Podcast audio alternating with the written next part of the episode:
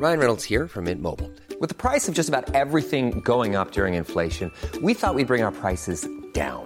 So to help us, we brought in a reverse auctioneer, which is apparently a thing. Mint Mobile unlimited premium wireless. Ready to get 30, 30, bit to get 30, bit to get 20, 20, 20, bit to get 20, 20, bit to get 15, 15, 15, 15 just 15 bucks a month. So, Give it a try at mintmobile.com slash switch. $45 upfront for three months plus taxes and fees. Promo for new customers for limited time. Unlimited more than 40 gigabytes per month. Slows. Full terms at mintmobile.com. Heraldo Podcast, un lugar para tus oídos. ¿Qué tal te caería una lanita extra? Pues abusado, porque el próximo año el salario mínimo tendrá un aumento. Esto es Primera Plana de El Heraldo de México.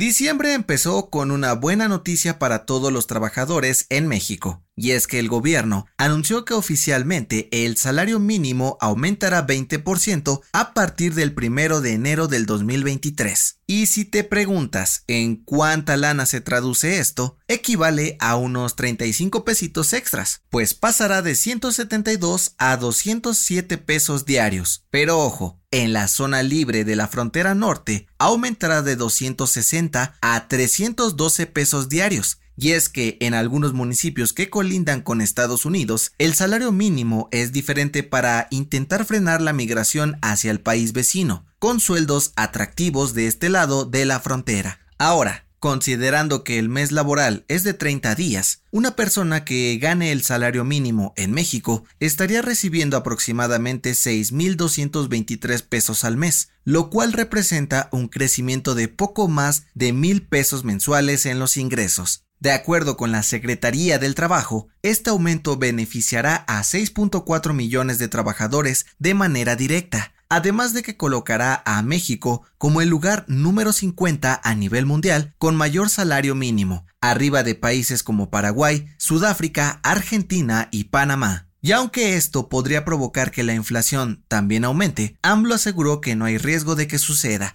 pues con sus estrategias los precios de productos y servicios se mantendrán a la baja para que las familias mexicanas tengan un buen poder adquisitivo. ¿Será? ¿Quieres estar bien informado? Siga Primera Plana en Spotify y entérate de las noticias más importantes.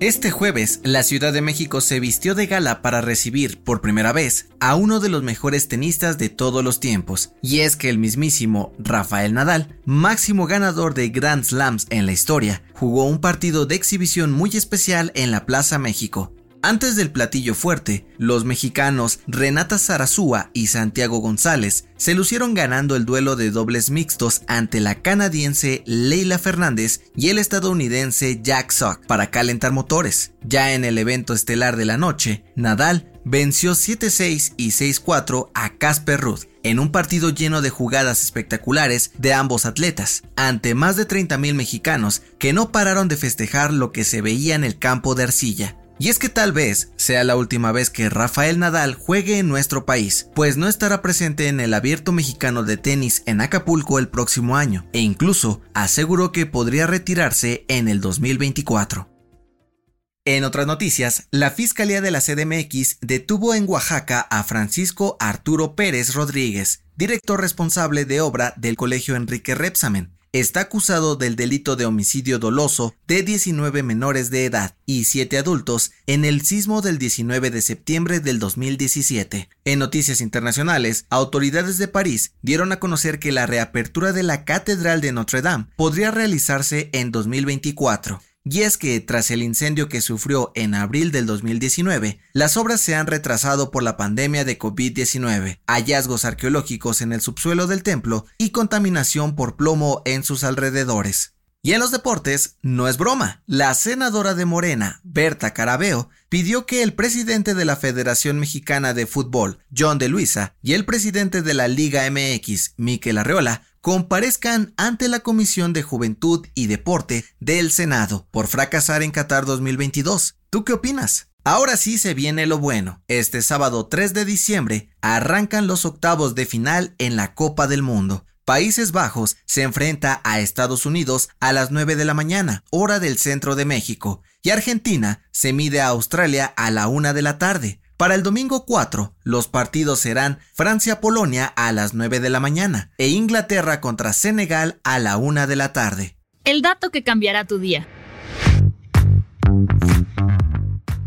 Hoy en día descansar dos días el fin de semana es lo más normal. Pero ¿sabías que antes los trabajadores solo descansaban los domingos? Y si te preguntas por qué o cuándo cambió esto, déjanos decirte que se lo debemos a los fiesteros. Sí, de acuerdo con historiadores de la Universidad de Oxford, durante la Revolución Industrial en Gran Bretaña, muchos trabajadores aprovechaban el día libre para visitar el bar, pero sufrían las consecuencias el lunes por la mañana. Los empleados faltaban tanto el primer día de la semana por la cruda que se le comenzó a llamar San Lunes, y como los patrones lo odiaban tanto, decidieron llegar a un acuerdo y dar el sábado libre, lo cual se quedó hasta nuestros días. Así que muchas gracias a los fiesteros.